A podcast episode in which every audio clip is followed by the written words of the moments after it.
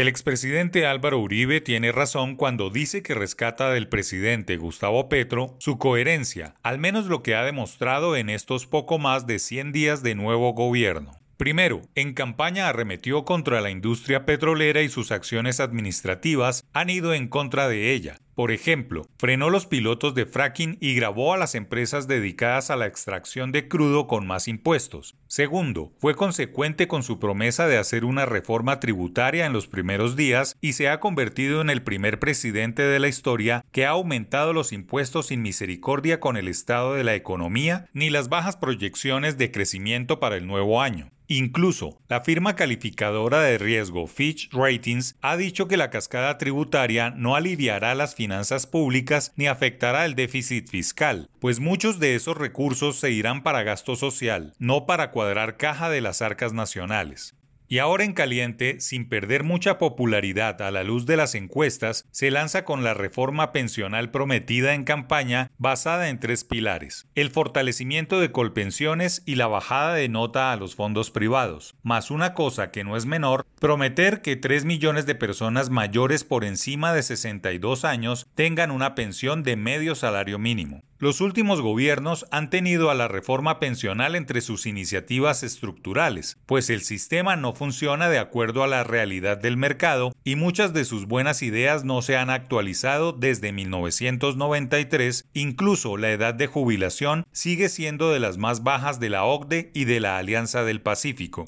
Aún en Colombia, los hombres se jubilan de 62 años y las mujeres de 57, un lujo tercermundista que no es consecuente con las finanzas del país, los avances en la calidad de vida, los mejores tratamientos de las enfermedades y las tecnologías de punta, situaciones que han llevado a que países similares a Colombia tengan una expectativa de vida que supera los 78 años. La reforma pensional que ha llevado al partidor de las discusiones políticas el Ministerio de Trabajo aún está en borrador, pero compromete el mercado de valores, la inversión de los fondos privados de pensiones en la infraestructura y enciende las alarmas de revivir el Instituto de Seguros Sociales, entidad pública que fue saqueada por la corrupción por décadas. Colpensiones compite con las AFP de manera desleal al subsidiar las pensiones públicas y al tener más gabelas para que las personas empiecen a cotizar en fondos privados cuando son jóvenes, pero al estar una década más cerca de pensionarse se vayan al fondo público porque las condiciones son mejores. Incluso hay una lluvia de demandas de pensionados y ahorradores privados que buscan por los tribunales cambiarse de sistema, demostrando que algo malo hay en la competencia.